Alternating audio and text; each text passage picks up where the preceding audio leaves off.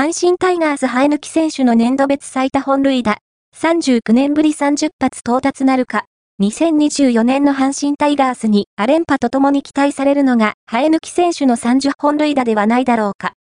1985年の掛布正幸と岡田昭信を最後に出ていない生え抜き選手の30発。大山祐介、佐藤輝明に39年ぶり大台の期待が高まる。